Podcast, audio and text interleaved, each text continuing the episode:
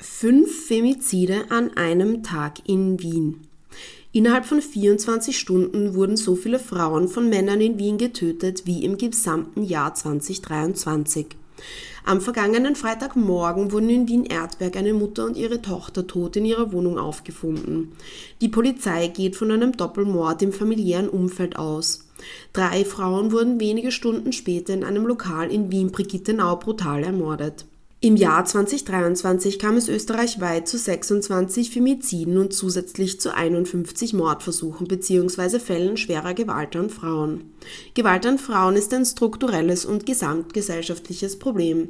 Österreich ist das einzige Land in der EU, in dem mehr Frauen als Männer durch Männerhand getötet werden, schreibt der Verein Autonomer Frauenhäuser in einer Presseaussendung. Sie fordern eine Stärkung des Opferschutzes für gewaltbetroffene Frauen. Die Frauenministerin Susanne Raab sieht hingegen keinen Handlungsbedarf. Die Grünen in Wien fordern unterdessen einen Gewaltschutzgipfel. In der nächsten Meldung wird wieder deutlich, wie wenig Gewalt und schwere Drohungen gegen Frauen von der Exekutive ernst genommen werden. Wie der Standard am Mittwoch, dem 28. Februar berichtete, wurde im Bezirk Villach-Land ein illegales Waffendepot eines 62-jährigen Mannes ausgehoben, der davor seine Ehefrau schwer bedroht hat. Einem Bekannten hatte er eine Patrone gezeigt, die für seine Frau bestimmt war. Trotz der gefährlichen Drohung und den Waffen wurde der Mann auf freiem Fuß angezeigt. Erneut Proteste gegen Netanyahu in Israel.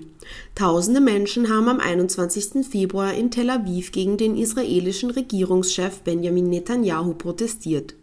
Sie forderten ein sofortiges Ende des Krieges und eine Rückkehr der von der Terrororganisation Hamas im Gazastreifen festgehaltenen Geiseln.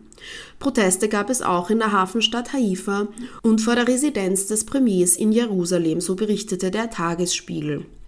Während in Israel die Rufe nach Neuwahlen laut werden, gibt es auch international Kritik an Netanyahus rechtsextremer Politik. Zitat: Die Weigerung, eine Zwei-Staaten-Lösung für Israelis und Palästinenser zu akzeptieren und die Verweigerung des Rechtes auf Staatlichkeit für das palästinensische Volk sind, in, sind inakzeptabel, sagte UN-Generalsekretär Antonio Guterres.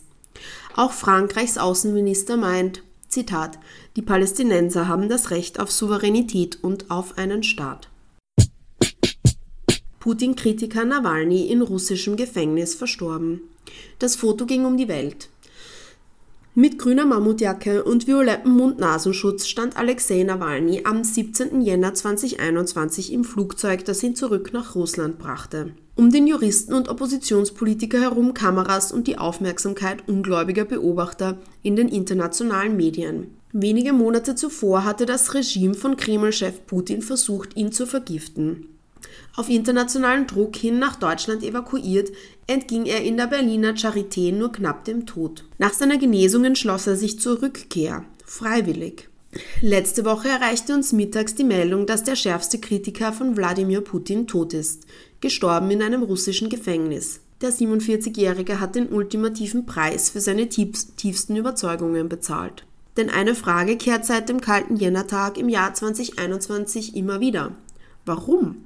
Warum kehrte Nawalny zurück in jenes Land, das ihn ermorden wollte? Vor wenigen Wochen, am Jahrestag seiner Rückkehr und Verhaftung am Moskauer Flughafen, gab er auf Instagram erneut eine Antwort. Vor genau drei Jahren kehrte ich nach einer Behandlung, nach einer Vergiftung nach Russland zurück, wurde am Flughafen verhaftet und hier sitze ich seit drei Jahren. Und seit drei Jahren beantworte ich dieselbe Frage. Warum bist du zurückgekommen?